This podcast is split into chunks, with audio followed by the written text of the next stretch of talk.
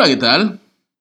¿Qué onda, Hap? Hola, ¿Cómo Carlos, estás? querido Carlos. Eh, muy bien, muy bien. Este, Listo para otro martes con martes de podcast, sí, que ho- hoy tenemos un tema muy, muy, iba a decir muy divertido, pero pues la persona... Dimos un salto muy cabrón, ¿no? Entre el anterior y este. Sí, sí, sí, sí. ¿Cuál fue el anterior? No me acuerdo. MK Ultra. Ah, no, sí, sí, sí, completamente. No, no, no, el de hoy es, es es de esos temas que gustan, pero que a veces no me gusta tanto investigar, porque las infancias terribles de la gente. Sí, está cabrón. Pero, pero ¿cómo estás? está cabrón. ¿Cómo, cómo va? ¿Cómo Bien, bien, bien, Venimos listo. de un live muy exitoso el día de ayer. el- Chingos Lapso con Claudina son lo mejor. un saludo especial a Claudina BC. Clau. Este, ahí que Sí, nos. Y Si son, si son nacidos en nuestros lives, saben quién es. Este, ya es parte de esta gran familia. Y Este, rápidamente vamos a dar los de siempre. Sí. Vayan a todas nuestras redes sociales, pónganla así, pum, pum, pum, seguir, seguir, la seguir, casita del horror para- podcast en todos para no lados. perderse ningún podcast. Y recuerden que Illuminati Pizza está abierto. Pidan Illuminati Pizza, chavos. Tiene puro servicio a domicilio, pero ya está abierto. Y qué mejor manera de Eh, escuchar todos nuestros podcasts. Sí, que va- va- vayan, vayan a las redes de Illuminati Pizza, ahí está el número, porque ya, ya no tienen que hablar, ya pueden pedir por WhatsApp. Hey, quiero una pizza, pasen súper menú. cool, de hecho, eso. Boom. O sea, olvídense de, de hablar. Este, igual, eh, Georgina Guadalupe Fashion Academy, eh, en septiembre todo sale fantástico. Este, empiezan clases, entonces si quieren información, si quieren saber de qué se va a tratar lo que venga, quieren saber si pueden entrar, si saben o no saben, manden un mensaje al, al inbox. Tanto ¿Crees que yo podía entrar? Tengo que tener conocimientos mínimos. Claro que no, no importa, o sea, podrías no tener manos y aún así... Bueno, saber leer y escribir y por- entrar. Claro que sí, claro que sí, si no sabes, no importa, Eh, desde cero completamente pueden aprender a Ok. hacer ya una prenda completa, ¿no? El, el- el final, el examen final, el trabajo final es una prenda completa y se hacen actividades que de repente una pasarela, un evento en vivo, una sesión de fotos, o sea, es muy, muy dinámico todo lo que hay y pues ahí pueden ir. Vayan a Georgina Golpe Fashion Academy y allá. Y también este, nuestros nuevos patrocinadores, los mezcales este, del horror. Este, el, el que ya lleva algo de tiempo. Divino Maguey, Divino Maguey. fue el que estuvo, estuvimos tomando. Y de hecho, ya avisaron que hubo re- nueva producción en Mezcal Hierro del Alma. Y va a estar llegando igual esta semana para nosotros Mezcal Hierro del Alma. Así es, muchas gracias. Mezcal Yerbel Alma está en Instagram como Mezcal Yerbel Alma. Igual este, en ¿Divino Maguey? Divino Maguey, en ahí lo buscan. Mezcales muy Mezcal Divino. buenos. Este, en- qué, qué- qué ironía que nos den mezcal. Cuando la realidad es que no somos Exactamente. tan así, ya, ya, ya somos, nos estamos entrenando para ser catadores de mezcal profesionalmente. ¿no? De hecho. y bueno, vamos a, a tema. A tema, eh, el intro de hoy es especial. El señor José Rosado pidió, pidió que fuera especial, entonces lo haré especial. ¿Por qué es especial? Ayer lo dije, ¿no te acuerdas lo que dijo ayer? Bueno, ahorita vas a ver. Pero si me permites, por favor, iniciar con el intro. Claro, claro, claro.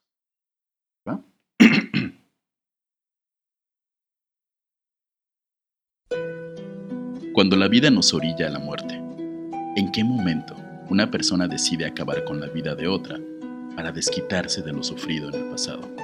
¿Cuánto pesa el dolor de la infancia y la adolescencia para que en algún giro inesperado del destino, la muerte se convierta en lo único que nos da vida? De todos los asesinos seriales de nuestro país, existe una mujer que no solo puso contra las cuerdas a policías, investigadores, rudos y técnicos, puso contra las cuerdas a un país entero, que convirtió su historia en una bomba mediática que nos explotó en la cara sin darnos cuenta. Hoy, en la casita del horror, la mata viejitas, tu cara de Estoy qué. un, poco, estoy un poco friqueado por ese intro. Esa fue como una complacencia que hicimos para José Alberto. Eh, de- ya verán, ya verán, este, dijo que iba a meterle algo de edición, no sé por qué, fue como un reto. Me dijo, aquí no haces así Ok. tu intro. "¿Cómo no, papá, ahorita se bueno, lo ok, pongo". ok, ok, ok, Les- papá, que nos comenten, pues- que nos comenten ahí en YouTube o, o en Instagram si les gustó el intro, a lo mejor. A lo mejor te ponemos a narrar así ciertas cosas. Sí, empezaremos a narrar todo así. Así, más, más así. Capítulo 1. ¿Así? así, ¿por qué? Capítulo 1. Pero la mata viejitas, Javier. Sí, no la manches. viejitas. O sea, ¡qué emoción! Es un tema que, que, que creo que es de los pocos temas que no dudamos tanto en, en- en- en decir sí lo hacemos. Porque salen, Sabíamos que iba a ser en algún momento. ajá, sacamos muchos temas, siempre es como que no, no es el momento. cuando alguien dijo, oye, la mata viejitas. No es el momento. no es el momento. Es, es La el- coyuntura sociopolítica actual no da para hablar de ese tema. la situación actual del mundo no permite que hablemos de, de chupacabras. Del monstruo de Catepec. del monstruo de Catepec. Pero cuando salió entre la- las opciones de las viejitas en alguna junta que deberían. Un día vamos a hacer un live a una junta de elección del tema. sí. se ponen interesantes. Dijimos, sí, va, hagámoslo. ¿Qué diantres? Ya. Y, y es un tema que, que gusta bastante y es un tema que, que es muy, muy popular en nuestro país. Sí, sigue, Sí. sigue permeando en nuestra psique como sociedad. Pues bueno, Pero- cuéntanos un poquito de la mata viejitas. Capítulo 1. Peor que mujer casos de la vida real. Llevaba. este- El nombre está correcto. Tiene otro nombre, ¿no? Este. Es Juana. Sí, sí, perdón. Qué bueno que no. Bueno, ya, ya lo corregí en ese instante. Juana Barraza, nacida en un 27 de diciembre de 1958 en Pachuca de Soto, pasó la historia por ser la mataviejitas y tener en su haber entre 42 y 48 homicidios, aunque de manera oficial únicamente se le han imputado 17, todos a mujeres de la tercera edad en el área metropolitana de la Ciudad de México, por lo que fue sentenciada a un total de 759 malditos bueno. años de prisión. ¿Cómo demonios dices? Ah, ok. Güey, tiene más que el monstruo de Catepec. Tiene, El doble. El Sí, monstruo de Catepec tenía 300 y tantos. fueron un chingo. Bueno, realmente se le Es que imputaron son un 17. chingo, se le- cabrón, cu- pe- es mucho. o sea, oficialmente se le encontraron, encontró culpable de 17. Ajá, aún así son casi el doble de los del monstruo Catepec. Exactamente. Entonces, si piensan dedicarse al asesinato, pues tengan ese, ese parámetro, ¿no? Con 17 son 700 años. No, Exacto. De, preferencia. más o menos. Hazte la regla de tres a Ajá, ver, para ver cómo vas. así. De preferencia adquieran otro oficio más, con menos consecuencias, ¿no?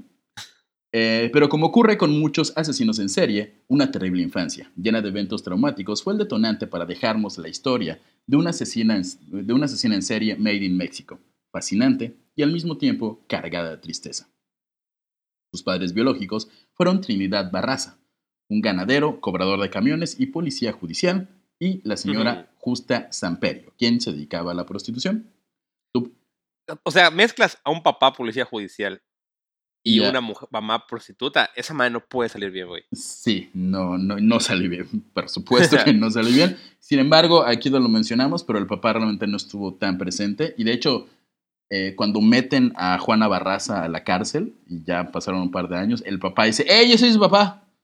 Quiero verla. Y en la- la tele. Ajá, ah, casi, casi. Es mi hija y nunca la he visto y ni nada, pero quiero conocerla. O sea, me imagino que si tu mamá se dedica a la prostitución, pues es como un padre ausente. Me puedo imaginar. A menos que sea tu proxeneta. No creo que esté No. todos los días en la casa. No, no lo pongo en el guion, pero ellos dos, los papás, se conocieron como a los 19 años.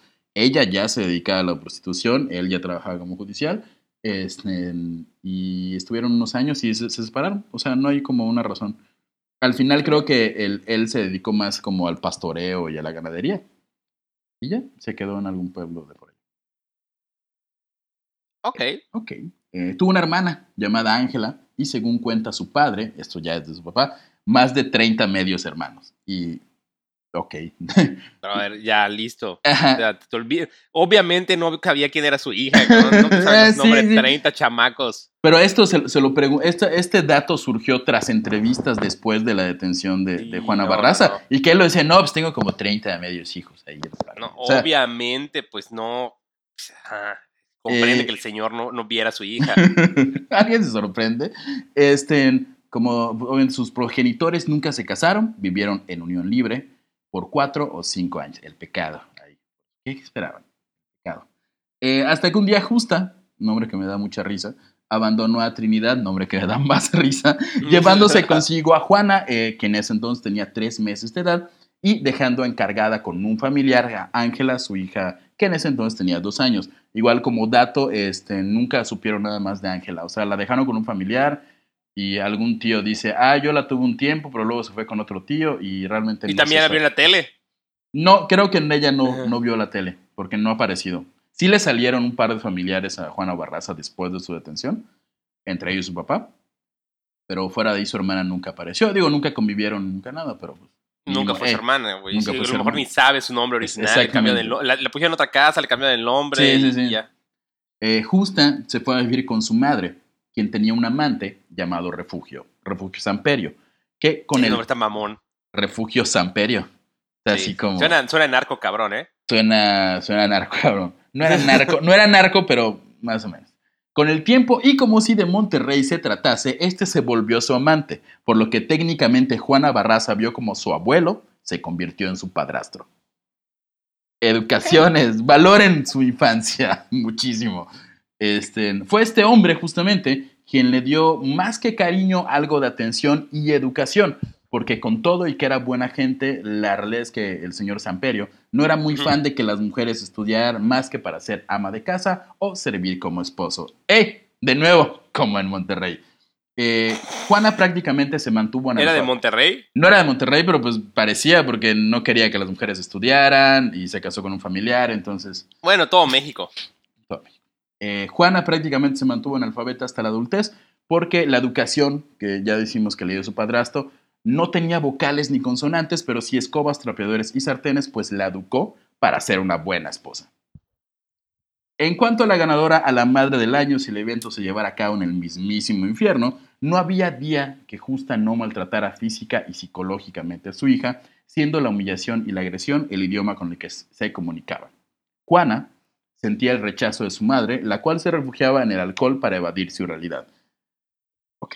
Eh, llegando... y ahorita me Pero va- estaba, ¿qué edad tendría? O sea, ya de chica le daba Sí, sí, sí, sí, sí, sí, sí. O sea, no, no, no, no. La que era alcohólica era Justa, la mamá de Juana. Juana era una Sí. niña adolescente y, y Justa seguía prostituyéndose, pero era una alcohólica. Y la única persona que como que le ponía atención a, a Juana, que en el futuro se convertiría en la mata de viejitas, pues es, es este, es su padrastro, que su, su atención es decir, lava platos bien para que tu marido esté contento. Contento. Eh, llegando a su punto más despreciable, el día en que, un día que la misma Juana no olvida, pues así lo comentó el día de su detención. Cuando tenía 11 años, mi mamá le dijo a un señor, dame unas cervezas y te llevas a mi hija. Él era joven, pero yo tenía 11 años y para mí él era un señor de 26. Tres cervezas fue lo que pagó José Lugo por una niña de 11 años a la que tuvo que amarrar a una cama para abusar sexualmente de ella. Fueron cuatro años de un infierno en los que Juana era prácticamente de su propiedad. La mamá justa... eh, Cuatro años. cuatro años. Tres cervezas y tienes a una niña de 11 años, a mi hija, maldita sea, por cuatro años. Wow. Te amo, mamá, muchísimo. Eres Sí, la mejor claro. mamá del mundo. Totalmente. O sea, no mames. O sea, ¿qué pedo? Eh, teniendo ya 13 años, Juana Barraza queda embarazada por primera vez, abortando de- al del- poco del tiempo. señor Lugo. Del señor Lugo, Me que puedo- bueno, puedo- no era propiamente un señor, tenía 26 años, pero ella tenía 13, entonces no chinguen. A los 16 años queda nuevamente embarazada teniendo un niño. Meses después es rescatada por los hermanos de su padrastro.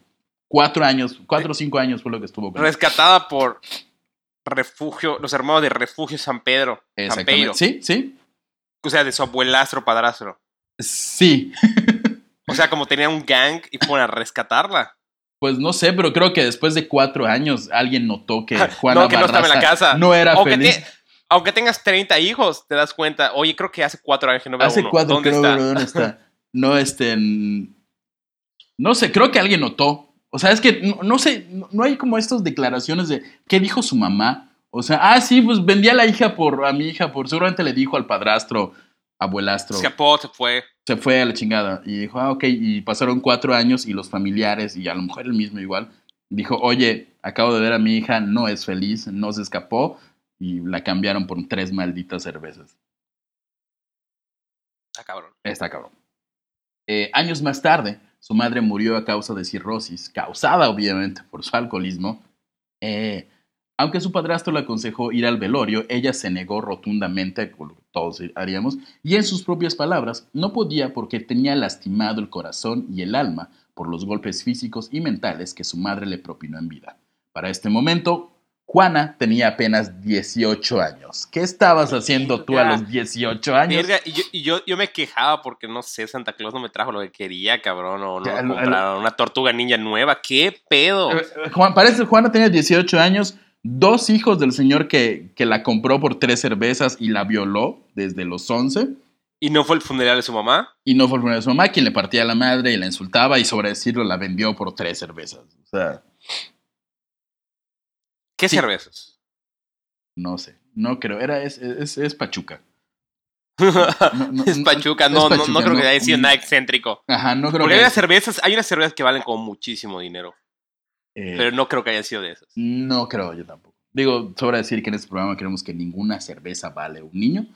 Eh, y lo pienso. Pero- no, pero Pero, pero, pero, pero, hay cervezas que valen mucho dinero Es- y digamos que monetariamente el valor de un niño en el mercado negro podía equiparar, equiparar, equiparar el valor de sus cervezas. Exacto. Si vemos el tabulador, podríamos decir, ok, pudo haber sido, pero no. Insisto, No lo hagan. No lo hagan, no está bien. No vendan a sus hijos. Y Adenocromo, no. no, adenocromo. Malo. no, malo, mal. adenocromo, adenocromo. Vayan a nuestro post del adenocromo en la casita del horror podcast y por favor no vendan a sus hijos.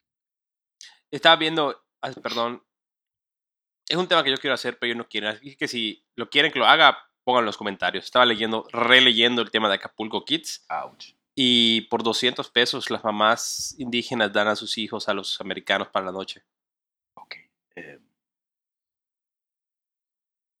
es más de tres cervezas. o sea, No, de- de- solo de- de- pienso- seis cervezas. ajá, son. Más de, más, eh, más un, un six y medio. Un six y medio. Un 18 pack. Un 18 pack. Ujú. No, un 12 pack. Pero 12 ellas lo 12 venden a sus hijos en, en Acapulco. Entonces, si quieren que hagamos Acapulco Kids, coméntenlo, por favor, porque Este- yo peleando eso en esas juntas desde hace... Sí, sí. Eh, empezó este programa. eh, Es un tema que no, no soy igual muy fan, pero Carlos, ¿cómo ha insistido con este tema? Que es un tema muy bueno, pero a mí esa cuestión de, de Vender niños por vender alcohol. niños, no. Yo soy más de invoquemos a Satán y, y- Ujú. Y alguna cosa de esas. Pero, ¿por qué no? Coméntenos en donde estén escuchando esto, en YouTube, por ejemplo, que si quieren que toquemos el tema de Acapulco Kids. Eh, Carlos lleva investigándolo bastante tiempo. No sé cómo duermes por las noches, la realidad. Este, pero sí, ¿no? Entonces. Bueno, no quiero ir a Acapulco. Sí, no, no. No, y si tienes hijos, Pero bueno. no quieres ir a Acapulco. A los 20. ah, Bueno, sigues tú, por favor, por favor, a los 23 A años. sus 23 años y ya en la Ciudad de México se casó con Miguel Ángel Barrios, un alcohólico, con quien tuvo una hija llamada Erika. Pero el hombre sería violento con ella, por lo que lo mandó al cuerro a los 27 años. De los 30 a los 40 años estuvo con el chofer de transporte público Félix Juárez, con quien tuvo dos hijos, José y Emma. Tremenda narración, ¿eh? Sí, sí, está bueno. Dato, innecesariamente curioso, Emma era el nombre de prostituta de su madre. No sé si tenga que ver, pero. Uf, Mami issues, ¿eh? pero Duros. hardcore. No, pues está cabrón, o sea, además va con alcohólico que la golpea, solo falta que la prostituyeran igual. Re- re- no pasa eso. O sea, sí le fue mal en la vida, pero no pasó eso. no la prostituyeron. Sin embargo, a Juana le hizo falta que alguien le dijera, amiga, date cuenta. Ahí- ahí- él, de hecho, hizo una canción Amiga, date cuenta. Pues él también comenzó a violentarla y por suerte Juana se dio cuenta y lo abandonó. De los 42 a los 48 años, edad en la que sería detenida, vivió con sus hijos. Bueno, si tuviste un hijo a los 16, ya es Sí, edad no, de como 30 y tantos. Justamente en lo que sigue es su hijo a los 16. Sí, continúa, por favor.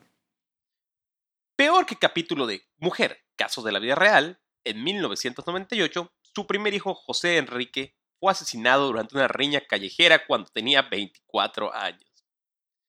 ¿Sí? Sí. No, no va a mejorar esto, ¿verdad? Eh, no, de hecho sí, mejora en el siguiente y luego empeora. Ok.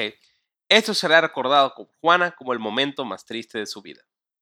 O sea, sí, se lo piquetearon en el DF. Sí, eh, ya está en la Ciudad de México, alguna riña de pandillas, solo sí. Pues bueno, una, una tristeza más a la vida de Juana, pero lo que sigue es justamente la parte que llega un poco de alegría a, a su vida, ¿no? Si ignoras vida. La, la muerte de personas, llega esa alegría. será de alegría. Capítulo 2. Enseña a la mujer a luchar y será una campeona. O estrangular a viejitas. Gran título, Javier. Juana no sabía leer ni escribir, por lo que se dedicó a la venta de ropa, gelatina, comidas, mismas que le dejaron Que no le algunos o escasos frutos económicos. Pero después encontraría otro empleo mal pagado que le abrió las puertas de lo que podría considerarse su verdadera vocación. Y sobra decirlo, lo que le dio las habilidades para convertirse en asesina serial. Así es. Estamos hablando de La lucha libre. Mi fuerte favorito. Me encanta la lucha libre. Prosigue, por favor. Pues así está la cosa. Aunque parezca que estamos inventando este guion. Sí, sí, es real, es real.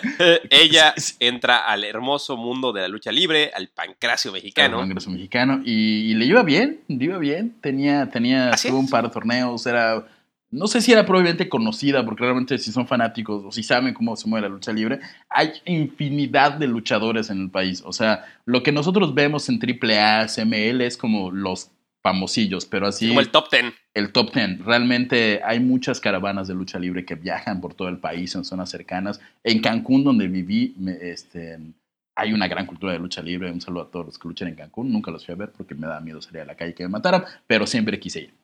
Este. Pues bueno, se inició como vendedora de palomitas afuera de la arena y poco a poco fue seducida por el arte y el espectáculo de la lucha. y alentada por algún colega, se metió a entrenar, logrando en poco tiempo su debut profesional con un hombre que refleja su psique más de lo que imaginamos. Javier. La Dama del Silencio. Gran nombre, Está mamón. está mamón. O sea, sí dice, hey, soy una dama, pero soy callada, pero soy callada porque tengo dolor en mi interior, pero ese dolor es la furia con la que voy a destrozarte. Hacerte una hurracarrana. hacerte una racarrana o volar de la tercera cuerda. Eh, Ok. Eh, enfundada en un jersey rosa, entallado, con grecas, triángulos y un enorme antifaz negro en forma de mariposa, cuyas alas le cubrían el rostro, botas doradas casi hasta la rodilla y muñequeras del mismo color, surge la Dama del Silencio.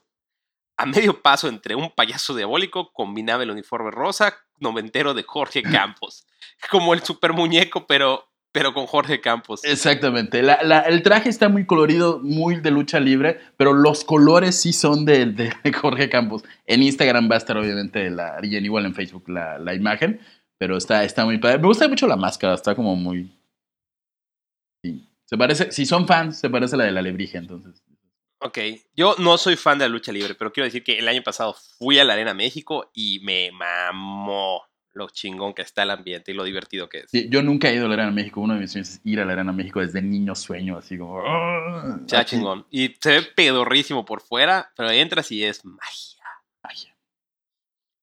Y bueno, protegida por la Niña Blanca, o como la conoce todo el resto de todas las personas que no son de Tepito, la Santa Muerte, La Santa Muerte. la Dama del Silencio se sube al cuadrilátero y adoptó su nombre de la Dama del Silencio, declarando que porque ella era muy callada y aislada. Tiene, tiene- es callada, le gusta ¿Ti- el ti- silencio. ¿Tiene sentido? ¿Tiene sentido? Es callada, es una dama, ¡pam! La dama del silencio. Gran naming. Justamente, a diferencia de los, los, los, los gubernamentales de nombres de MK Ultra, de Midnight, no sé Ah, qué. sí, Ahí, ahí sí, le- ajá, ahí sí le pensó, dijo, hey, soy una dama, soy callada, la dama del silencio. Así se pone un nombre, señores. Exactamente. Y Juana Barraza Samperio trabaja los fines de semana en arenas y ferias de pueblos y ciudades pequeñas, donde la llevaba un representante. Se definía ella como ruda de corazón. Luchó en Puebla, Tlaxcala, Toluca, Querétaro, Pachuca y la CDMX, ganando entre 300 y 500 pesos por lucha. Javier, cuéntanos un poco qué es, qué, por qué se define como ruda, para los que no saben qué son rudos. Este, no si no son de este país hermoso, eh, en la lucha libre existen dos bandos, los rudos y los técnicos, que podrían definirse como los buenos y los malos. Pero no es solo una cuestión de somos buenos y malos. Los rudos tienen como permitido en su, en su, no tienen como un código moral, entonces hacen trampa. Entonces, de repente te pegan los bajos, o son más rudos, o agarran Bajos, ¿Cuántos años tienes, cabrón? Perdón, en los huevos, en los testículos. O sea, hablamos en de zona y vender a una mujer por tres cervezas y no puede decir testículos. en los testículos o en la zona genital, sí, son. este, y los técnicos son generalmente los buenos, y siempre los técnicos son, no sé, por ejemplo, el Santo era técnico, este, Místico, que Octagón. hace tiempo, Octagón es técnico, y suelen ser, obviamente, como lo dices, ya, ya es un nombre, mucho más técnicos a la manera de luchar, o sea, En mi, en, mi, en mi análisis de la lucha libre, los técnicos se dividen en dos, los que usan técnicas de cuerpo a cuerpo y los que son aéreos. Aunque sí hay un par de rudos que utilizan ataques aéreos, los técnicos... Pero son los este, menos. Son los menos. Los rudos siempre son... Siempre, el güey más grande y así como... "Arr". El es rudo. ah, si no tienes habilidades atléticas, te vas a ir a ser rudo. Punto. Así es. A menos que seas eh, Super Porky alias Brazo de Plata, eh, posiblemente el luchador más obeso que existe en la Tierra, mexicano y uno de mis ídolos de la infancia. Un saludo a mi papá, que igual es fan de, de Super Porky. Super porky. Este, ya. Y bueno, según en palabras de Juana Barraza, ella entrenaba dos veces por semana. Levantaba pesas, hacía abdominales, llegaba a levantar hasta 100 kilos. Hacía cuatro series de 10 cada una. También corría, bajaba y subía escaleras. Rocky, Completamente. Tu, tu, tu, en Ecatepec huyendo de, de los Ajá, tiros y de que te, te saltas a alguien, corres, Agarras, no sé, un barril, ¿no? lo lo lanzas. tiras. Lo sí, lanzas, pero para que no te maten. Así, ah. Exacto, para defenderte. Yo creo que Eh, muchos luchadores eh, de la zona de Ecatepec, un saludo a los que nos escuchan en Ecatepec, eh, así entrenan. Salen a la calle en la noche, así, ah, ya, son las 7 de la noche, ya oscureció, toca entrenar, voy a salir a la tienda. Correr. Y hay una motivación constante para no parar, chavo. Ajá, de entrada tienes que correr para que no te maten, y si llega a ver a alguien, pues tienes que combatir con él, entonces igual ya aprendes como la llave y el Correr más rápido. co- o correr más rápido. A los 43 años pudo haberse convertido en la mejor lucha de México, pero se chingó la rodilla. O más bien se chingó la zona lumbar. Después de una lesión que le hizo alejarse del ring y hubiera quedado paralítica durante toda su vida si hubiera podido O sea, si entre- regresaba le dijeron, puedes Sí. quedar paralítica para toda tu vida. Y ya Qué tuvo, triste, cabrón. tuvo que elegir, o sea, Pero también, la- para los que no, no son como así tan nacidos a la lucha libre, uno diría 43 años. pues, Estaba vieja, ¿no? Para estar en la lucha. claro que no. Yo cuando fui, le dieron a una persona un como reconocimiento por 45 años luchando. El señor tenía como 70 años y todos sus hijos luchaban y todos estaban allá. Sí, algo tiene la lucha libre es que es un deporte en el que puedes envejecer y seguir luchando. O sea, eh, el, el perro aguayo que hace poco falleció desgraciadamente, no sé cuántos años tenía, pero tenía más de 50. Sí, no, este- ese señor que yo vi que tenía como 70 años, en buen pedo. Y, y seguía luchando, siguen luchando. Obviamente ya no es lo mismo. También sus rivales ya... ajá, uh, uh, pero oye, con ellos. lánzate de una tercera cuerda hacia el cuerpo de una persona en el piso a los 60 años. Estoy seguro que no lo voy a poder hacer yo a los 60 años. Yo estoy seguro que la dama del silencio a sus 43 años te ponían a partirse al día de hoy. los dos, completamente. No, no dudo. Es más, en este momento, en Santa Marta, Catitla, la dama del silencio, eh, Juana Barraza, sin problemas podría romperme el hocico así, Sí. con un brazo. Sí. Y bueno, esta noticia de que no podía volver a luchar le fue un gran golpe en su vida, ¿no? Ya que pues, la lucha libre realmente era ese noble espectáculo entre arte y Deporte y era una manera en que ella pues sacaba su ira. Ujú. Entonces, pues no tenía que matar a nadie, solo golpeaba a la gente de una manera Sí. legal. Si, si hubiera seguido en la lucha libre, estoy seguro que no hubiera existido la Mata de Viejitas. Y, la- y- y- y ahorita la dama del silencio sería, no sé, la- un, un ícono de la lucha. En la cúspide, En la cúspide completamente. en el Olimpo de los luchadores mexicanos. Pancracio. Que tú me hablabas del pancracio. que te da mucha risa la palabra. Me da mucha risa el nombre pancracio, pero el pancracio era como la precursora de la MMA en Roma. Exactamente. y, y era como lucha grecorromana y era el pancracio, pero actualmente casi solo se usa para describir a la lucha libre mexicana. Sí, sí, ya eso es el único significado que tiene. que tiene. Eh, sigue, porfa. Aunque durante un tiempo se dedicó a la promoción de lucha libre, trabajando con luchadores de la talla de La Parca, Latin Lover y Máscara Sagrada Jr., de quien, según se sabe en un par de entrevistas, estaba enamorado. Este, Oye, pero esos son, son grandes luchadores. sí, sí, sí, pero aún así es curioso como, por lo menos en esa época, estábamos hablando yo creo que mediados no. de los noventas, mm, no sé, no, no le iba tan bien. Igual creo que, ¿sabes por qué no? También creo que no saber leer y escribir es una limitante para ser promotor de algo. Oye, hay que firmar algo. Sí, cómo no, sí, sí, sí. es que hay que marcar un teléfono. Sí, Fíjate que no, no, no conozco qué son esos símbolos que están allá. en- en el- Números, en el- no, no. Fírmanos acá. Un, un saludo. Oye, ¿cuántas? Vendimos 100 entradas a 200 pesos, toma 50 pesos. Ah, ok. ah, gracias. De hecho, de hecho muy probablemente le, le vieron la cara más de una vez por lo mismo. Este, pero igual a ella no le gustaba tanto ser promotora, por lo que he leído. O sea, lo estaba enamorada de Máscara Sagrada Junior. pero nunca le hizo caso más que la Sarah Junior. Ay, eh, un saludo a, a, a, a Jos, Jos, una, una amiga de Cancún, que ella trabajó de promotora, de manager, promotora de, te digo, de Intocable, si saben de lucha libre, saben de quién hablo. Este, y nada, eh, saludo muy fuerte por allá. Eh, desde el año 1995, al ver que obviamente no, pues no dejaba esto de la promoción de la lucha libre, igual a lo mejor y, y no gana lo mismo un manager de un luchador que un promotor de, yo creo que era promotora de eventos, entonces era como Ajá. que, hey, vengo aquí a Santefico el chico y este, hay una lucha. Vamos a hacer la eh". lucha libre en el parque. Y obviamente este, a lo mejor no era de las pros, no dejaba, vaya, la promoción de lucha libre no dejaba. No es como que ganaba un chingo luchando, ganaba 500 Sí, pesos 500 euros pelea, máximo. pero bueno. Eh, pero por lo mismo, desde el 95 comenzó a conseguir dinero a través de numerosos asaltos callejeros y en domicilios a punta de pistola de juguete. Era de las que asaltaba. Se me hace muy noble, Con un bolillo. que lo diga, pero que asaltes a alguien una persona de juguete. Es como, no quiero hacer estos por necesidad y por eso tengo una pistola de juguete y podría ir a la cárcel 10 años por esto. Ok. Eh, poco tiempo después eh, daría el paso definitivo con el robo a casa habitación y el subsecuente asesinato de sus propietarios. Todas sus víctimas eran ancianas de 60 años o más, quienes en su mayoría vivían solas. Sus asesinatos, sus- como ella las mataba, eran por golpes, heridas de armas punzocortantes o su favorita, estrangulación. Se sabe que Ya ella ves que utilizaba, aprendió utilizaba lo aprendido en la lucha libre para matar. para matar. Entonces, Y acá el doctor en psicología, o sea, yo voy a dar las cómo mata una asesina serial y por qué son tan escasas. Según un estudio realizado en 1997 por Harry Hinke, a partir de 34 asesinas seriales se llegó a las siguientes conclusiones. La media de la edad se sitúa en torno a los 33 años. Ok, ella no estaba ahí. No. 50% contó con la ayuda de un cómplice masculino. Mm, Veremos que tuvo ayudita por ahí. El motivo fundamental fue lo económico. Definitivamente. Casi el 50% usó como método principal el envenenamiento. Ella no. Ella Y sus víctimas preferentemente son niños y ancianos o personas enfermas.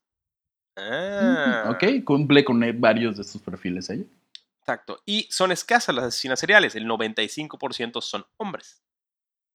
¿Por qué será? Digo, no es porque queramos un despunte de mujeres asesinas seriales, o por qué será que la mujer es menos propensa a esto. Yo creo que el hombre tiende a ser más violento, ¿no? No sé. Generalmente, vaya, en ciertas situaciones la mujer es la que sufre más. O sea, Pero tal vez dar ese paso en matar. es como más complicado, ¿no?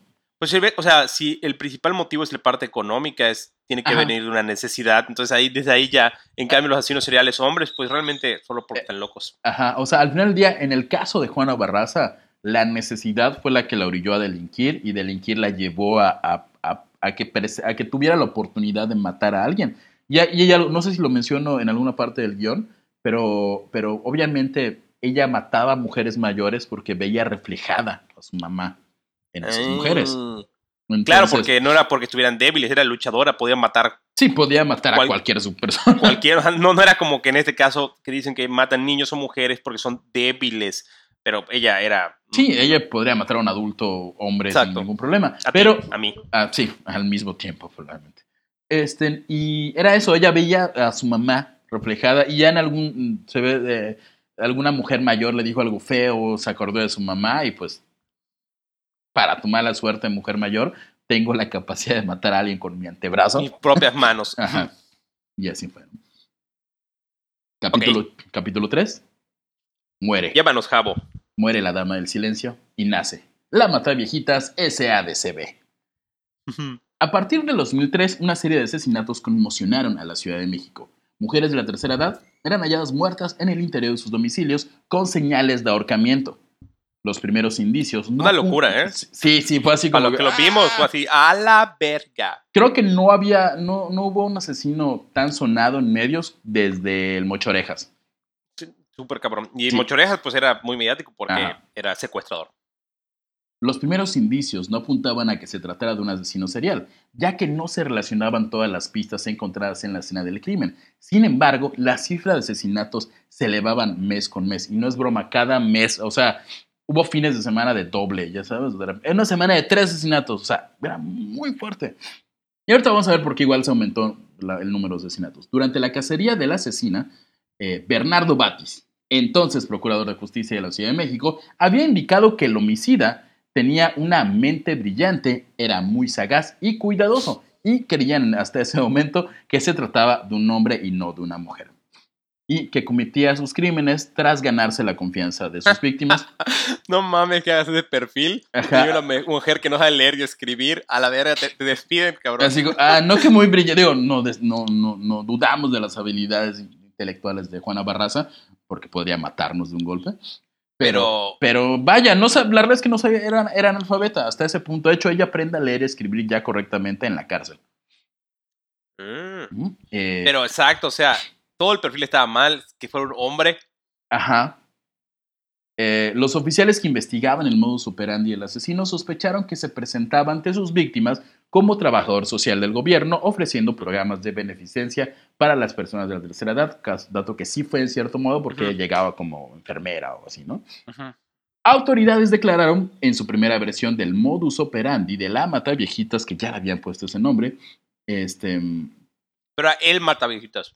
De hecho, realmente nunca, o sea, todo indicaba que era un nombre, pero realmente no sabían si era él, ella, él, ellos. Pero en la prensa le pusieron el viejitas. El viejitas, sí.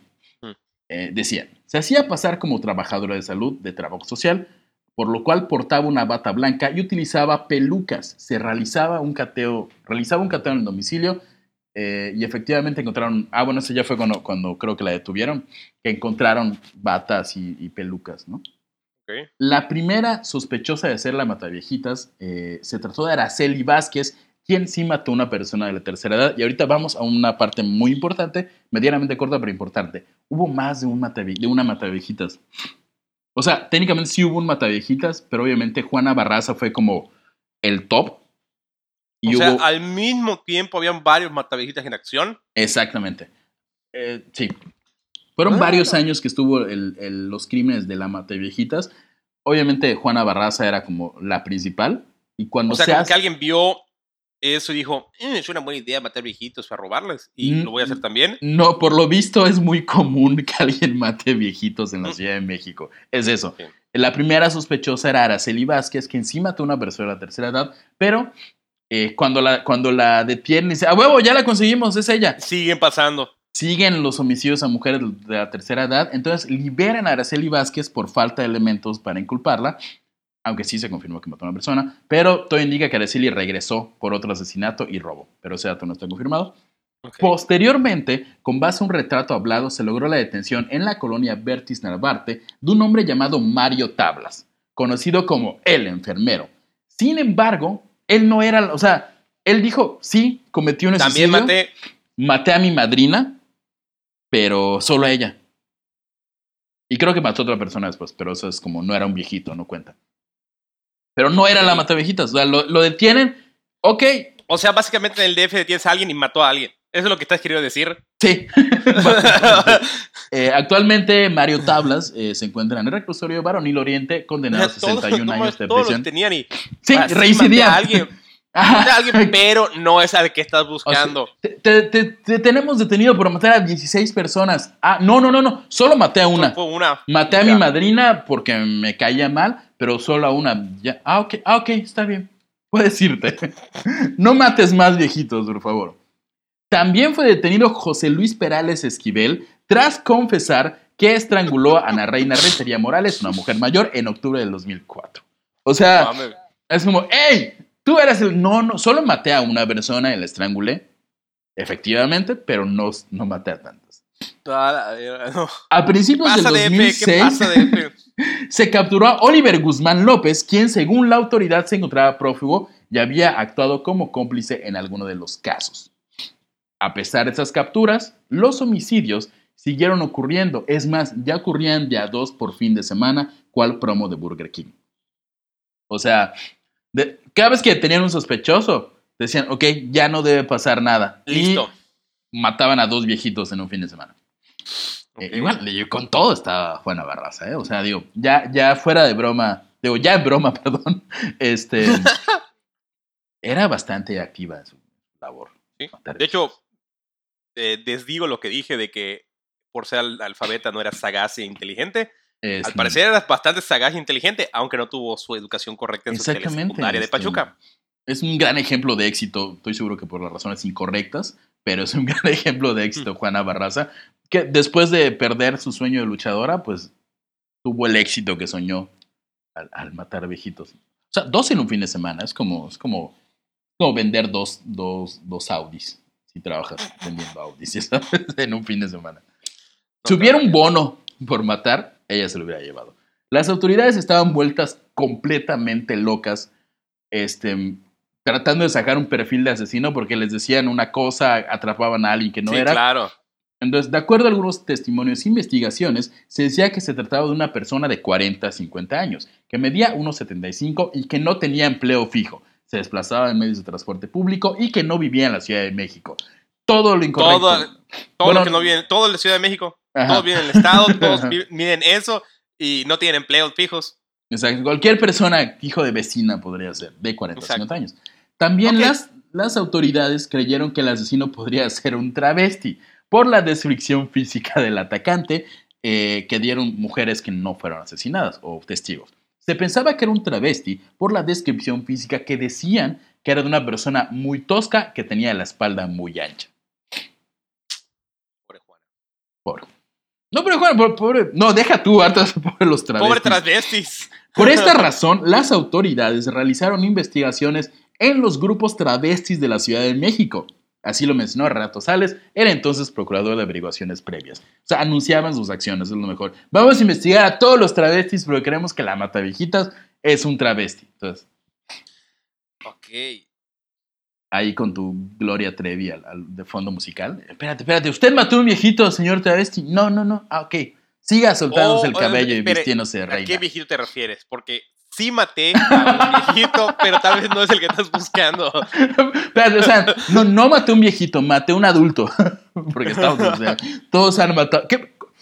En la, Diego, y es una estupidez lo que voy a decir. Ciudad de México, Estado, o Ciudad de México, Estado de México, ¿en qué porcentaje una persona habrá matado a alguien?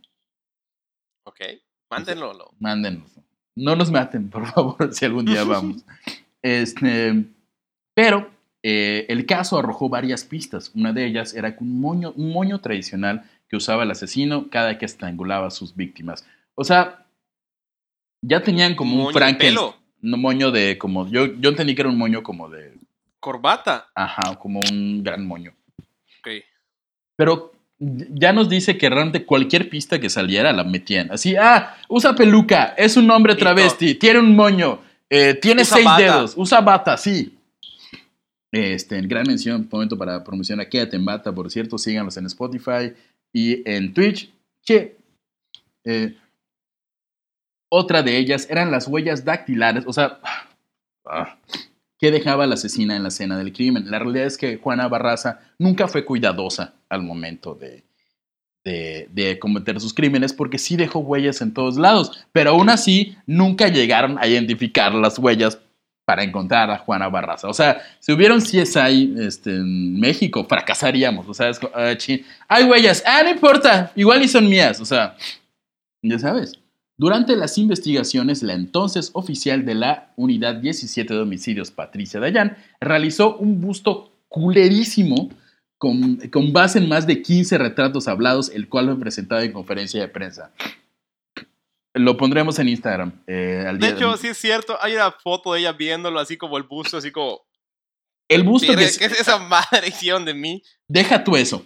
El busto que seguro la misma Juana Barraza, como se ve en la foto que pondremos en Instagram y en Facebook, le da vergüenza, se encuentra en el Museo de la Secretaría de Seguridad Ciudadana. Hay, puedes ir a ese museo. un gran logro. Ajá. Este es el busto gracias al cual, no gracias al cual, atrapamos a la Mataviejitas. Y el, el busto está feo. O sea, vaya, entiendo que se esforzó, pero. Contra, los escultores necesitan trabajo en nuestro país. Contraten a alguien que haga un buen busto. Igual, todo. Pero ese busto horrible es consecuencia de. de, que no tenían idea que estaban buscando. Exactamente. O sea, pone nariz de hombre, ojos de persona de la Historia de México y una peluca. Y de repente un moño. Y, no. Eh, ya hartos de no encontrar más que amateurs.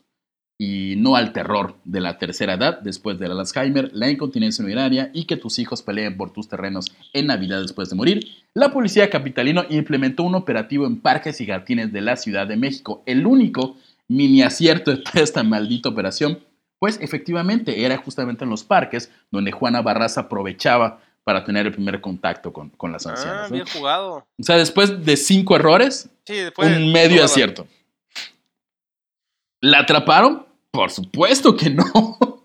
Pero tras cuatro meses de vigilancia continua, los asesinatos disminuyeron. O sea, sí funcionó. Ok, bueno. O sea, en Va. algún momento ella estuvo junto a algunos agentes y dijo, Nel, me están buscando. Exactamente. O sea, ahí ves que era persona pers- perspicaz. Dijo, no, hay muchos policías, no puedo. Sagaz. Eh, una cantidad, y esta es creo que mi, mi- mi- mi evidencia estúpida favorita de este caso. eh, este, se creía que eran dos asesinos, pero igual había un- una pista que, que decía que el motivo de dichos asesinatos estaba relacionado por alguna razón sacada de los pelos con el cuadro del niño del chaleco rojo del artista francés Paul Cézanne. Cuadro es un cuadro de un, de un joven con un chaleco rojo. cuál es. Cuadro que tres de las víctimas, en este punto ya iban más de 10 las víctimas, ¿no? Entonces, No, tre- y es el cuadro que van a tener las abuelitas en su casa. Exactamente.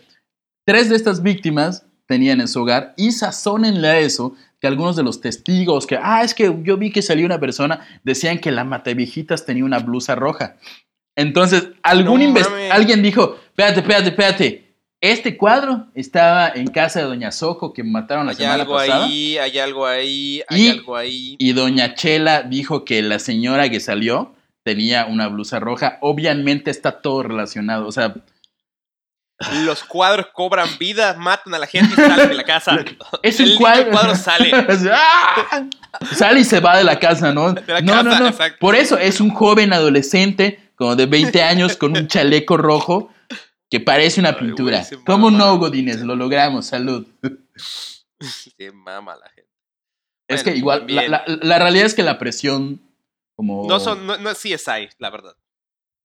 Eh, sí, desgraciadamente ser criminal en México tiene muchísimas más ventajas que ser maestro. Entonces, un ejemplo es Juana Barraza, pasó años matando viejitas, logrando un récord oficial de 16, mm, aparentemente más de 40, y tardaron muchísimo en encontrarla. Y ahorita van a ver cómo diantres la encuentran, que es básicamente accidente. el 90% de los casos en México, suerte. Completamente. Una puta coincidencia. Eh, Como cuando hablamos de los mata narcosatánicos, Sí. el cabrón drogadísimo se pasa un puto retén. Esa, ah, sí, ay, chinga, sí, no. Oye, no, brother. Ah, chinga Ahí tu madre. Ah, pues, ahí sí hicieron bien su trabajo los policías. Sí, lo, lo hicieron después de que ya mataron a mucha gente, como ahorita que mataron a cuarenta y tantas mujeres y ya, pero Sí, y me los imagino perfectamente como el jefe Gorgor y a todos esos. sí, sí. México es más parecido a Springfield de lo que quisiéramos, desgraciadamente. Eh, vamos con el capítulo 4. Porfa. Capítulo 4. Contra las cuerdas y directo a la cárcel. El 25 de enero del 2006 se arrestó una persona sospechosa huyendo del hogar de Ana María de los Reyes Alfaro, de 82 años de edad, quien había sido estrangulada con un estetoscopio. Mm. La sospechosa era nada- nada más y nada menos, y nada menos y nada más que Juana Barraza. La cosa fue que ese día, Juana, tras darle de desayunar y darle la bendición a sus hijos, Emma y José, quienes fueron a la escuela, salió de su hogar para ofrecer sus servicios como empleada doméstica, trabajo que cuando no delinquía, creo que sí se dedicaba, sí hacía eso, le chambeaba ahí de, de empleada doméstica. Juana merodeaba por la calle José Jasso cuando vio a Ana María, una mujer viuda eh, que vivía en la colonia Moctezuma en la entonces delegación Venustiano Carranza. Desconocemos por qué le dicen entonces delegación, no sé si cambió de nombre, pero ajá. Eh, y compartía su casa con un joven inquilino, le rentaba un cuarto a una- un chavo. Cuarto. ¿no? Ok. La mujer mayor regresaba del mandado con trabajo por el peso de las bolsas y caminando lentamente. Barraza, un alma noble que encontró una oportunidad de, de trabajar. Aprovechó, se acercó a ella, le ofreció su ayuda y la acompañó hasta su casa. Eh, hasta este punto, todo indica, Juana no pensaba matar a esta persona. O sea, literalmente ella fue, hey, ¿qué onda? Te ayudo, te voy a ofrecer mis servicios. Al llegar, Juana le comentó que se dedicaba a hacer servicios de lavado y planchado. Y en, este, y en este momento quiero pedir perdón por hablar mal de una persona muerta, pero la tacaña anciana de, de Ana le ofreció 22 pesos por lavar una docena de ropa. No mames, señora viejita, por eso te matan. 22 pesos por una docena. Obviamente Barraza le dijo que se vaya a la chingada, que era muy poco y que no. Y aquí viene lo bueno. Sea, a menos que seas la anciana. Como respuesta, solo escuchó que Ana María refunfuñó. Así dándole la espalda yéndose. Ajá. Así son siempre las gatas. Quieren ganar demasiado. Valiste grillo. Se volteó y desde la tercera cuerda saltó sobre. Fue al, al mueble y, ¡Ah! Y saltó. ¡Chingata! Y pa, ¿ya sabes? Juana, quien internamente le dijo ya valiste grillo, tomó un estetoscopio que había sobre la mesa, se colocó detrás de la anciana y utilizando el cordón de caucho rodeó el cuello de Ana María y la ahorcó hasta la muerte. Barraza escapó inmediatamente del lugar, pero en el momento en el que salía del edificio, el inquilino de la anciana que casualmente estaba llegando, la encontró, encontró a Ana María muerta, llamó a la policía y tras una breve persecución atraparon a Juana Barraza, quien cuando la atraparon fue como, oye, espérate, espérate, espérate. Coincide con uno de los tantos descripciones que Es tenemos. que hay uno por acá, déjame reviso mis 200 perfiles. Oye, se- soy- se- señora Juana, ¿es hombre de casualidad? ¿No? Trae Travesti, peluca, travesti, este, Tiene un moño. tiene un moño. creo, que, creo que Juana ni iba, a o sea, por eso creo, creo que no iba a matar a la persona. O sea, originalmente iba a trabajar de verdad, porque no tenía, siempre cuando, cuando cometía el crimen, iba que si de IMSS, que si de enfermera. Ahí sí, de verdad, vi una con su traje de la viejita. dama del silencio. Ajá, o con su traje. Igual y fue, fue, fue con Ana con su traje de la dama del silencio y por eso la mandó al diablo. ¿Tú qué vas a saber de cosas así? ¡Hola! Soy la dama del silencio, vengo a ayudarla. Le lavo su ropa. Hubiera funcionado más. Mucho más. Sí, nah, toma 22 pesos. Ah, sí, pues, chinga tu madre. Este, bueno, ajá, entonces vieron que coincidía con uno de los múltiples retratos de la ya famosa Mataviejitas, que no sabían si era la famosa, el famoso O el famoso. o le famoso. Les famosos. Les famosos. O los famosos, les famosos, lazo, ya no, ya. El género más fluido de México lo tenía. El, mata, él o la Mataviejitas. Para sorpresa del país entero, que creía que el verdadero Mataviejitas era un hombre, malditos machistas horribles, un travesti, dos asesinos o un especialista en arte, se sorprendieron al notar que se trataba de la ex luchadora profesional Juana Barraza Samperio, de en ese entonces 48 años. Al ser detenida, este, portaba, aún sí traía sus cosas, fíjate. Yo, error mío. Eh, portaba un estetoscopio, formas de solicitud de pensión para ancianos y una tarjeta que la identificaba como trabajadora social. Igual y luego, igual en la tarde. Igual en la mañana trabajaba y en la tarde No, mataba. era todo para poder entrar a las casas. ¿Mm? O sea, llegaba como trabajadora de, ah, soy acá una pensión, y con eso entraba y se chingaba a todos. No, quizá. La presunta asesina confesó eh, haber matado a la, a la anciana. O sea, digo, sí la maté. Ana María de los Reyes Alfaro, yo la maté. Y ya que estamos en esas, maté a tres mujeres. Sin embargo, negó estar implicada en el resto, en el- los otros más de 10 asesinatos de todos los que se le sospechaban. O sea, dijo, ok, ya, chingada, sí la maté ahorita. Y Pero casualmente porque me dijo gata. me dijo gata y maté a otras tres mujeres antes en la Pero semana. ya. Pero ya. Juana comentó a los reporteros que había visitado la casa de Ana María de los Reyes Alfaros en búsqueda de trabajo como lavandera y remató con la frase: Ustedes sabrán por qué lo hice cuando lean mi declaración ministerial. Tómenlo. Se me hace muy empoderado. Ah, sí, pues, eh, madre. Barraza fue juzgada en la primavera del 2008. La fiscalía la acusó de 40 homicidios. Ella ah, siguió admitiendo ser culpable del asesinato de Ana María de los Reyes y declaró que su motivo para matar había sido el rencor acumulado hacia su madre. Su- ok. Quién sabe que le habrá hecho la mamá y eso como detonó cuando Sí. dijo gata. El 31 de marzo. ¿Venderla por dos cervezas? Tres cervezas. El 31 de marzo, sí cierto, fue encontrada culpable por 16 cargos de homicidio y robo agravado, además de 11 cargos por otros asesinatos, por lo que fue sentenciada, sentenciada a 759 malditos años en prisión.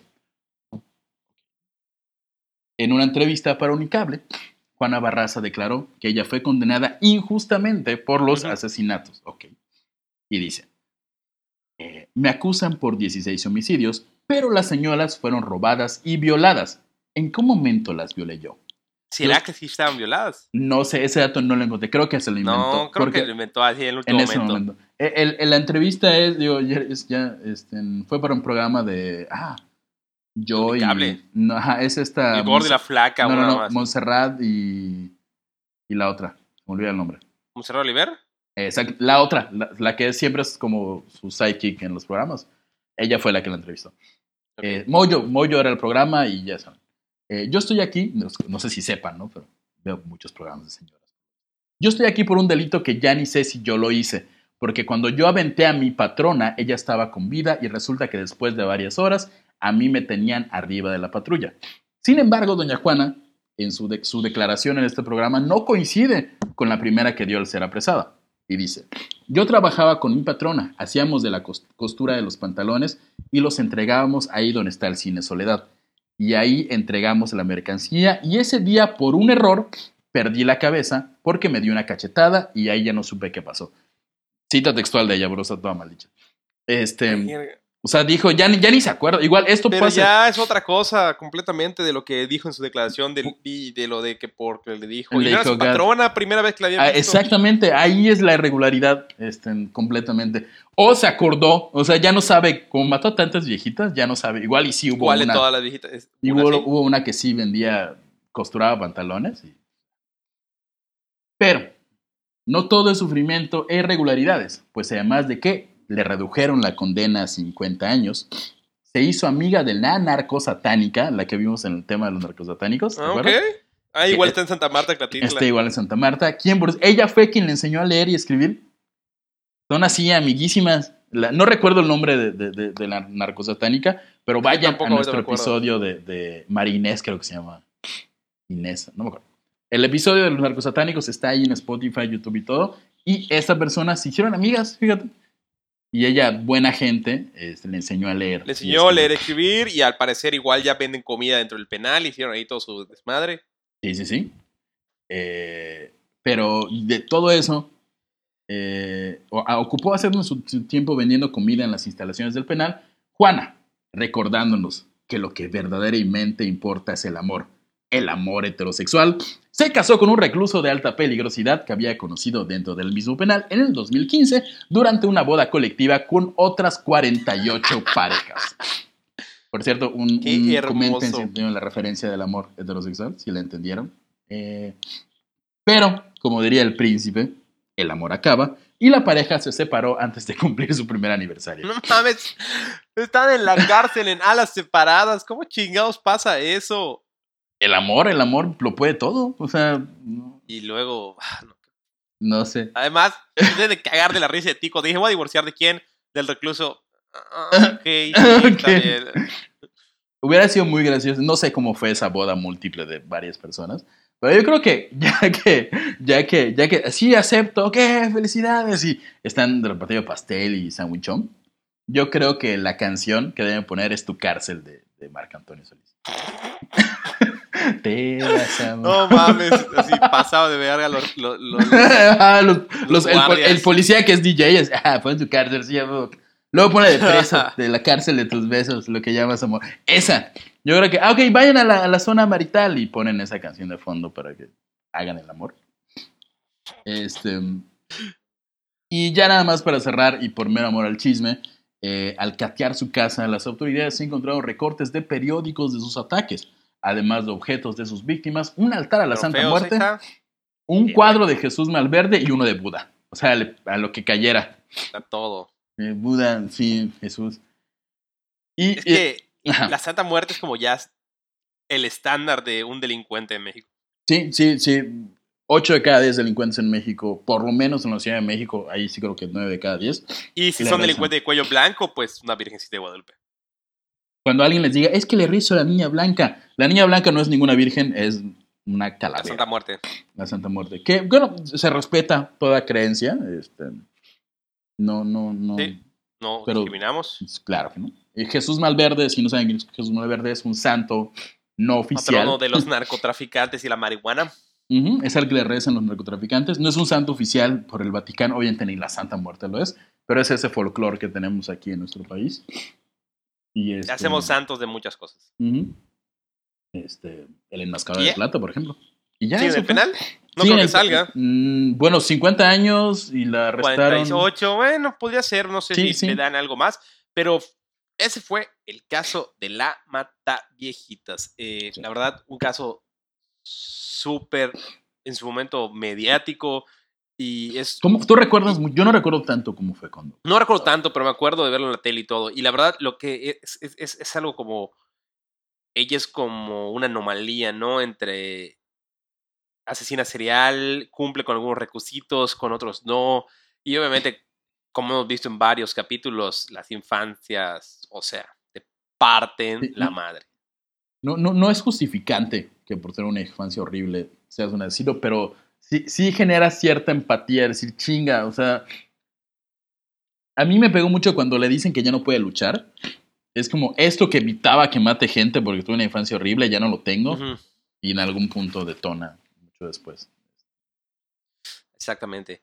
Y bueno, pues nada más agradecer a todos por haber escuchado el capítulo. Vayan a la cajita del horror podcast en todos lados y denos ahí comentarios. Si les gustó el capítulo, comenten igual. Eh, Jav, ¿algo más? Nos vemos para el live y Nos la vemos noticasita. eh, esta semana, el miércoles, ¿verdad? Tenemos noticasita. y tal vez a la última semana del live, no lo Así sabemos, es, pero está- está- estaremos en estamos eso. Eh, nada, vayan a la Cajita del Horror Podcast, así nos encuentra en Facebook, Instagram. Eh, si están escuchando este capítulo en este momento, denle en los puntitos, denle compartir. Y Ah, sí, compártanos favor, en Instagram. en los- en sus cuando nos comparten en historias de Instagram y nos etiquetan, nos ayudan muchísimo a crecer el programa porque le da como más visibilidad y todo eso. Entonces, por favor, por favor, compártanlo así. No saben qué felices nos harían ver más de 10 compartidos de, de ahí. Está de ahí. increíble. Por- por- de hecho, cuando lo comparten y nos etiquetan, que es muy importante que nos etiqueten, José Un ángel generalmente, sus alas. un ángel, ese ángel es José Rosado, nuestro productor, que se encarga de compartir la compartida. Entonces, por favor, compártanos en Instagram, en sus historias y en todos lados. Esto fue la, no- la, la Castel Horror. Muchas gracias, me despido. Yo soy el día en todas mis redes sociales y vayan ahí a seguirme para ver más chucherías de esto.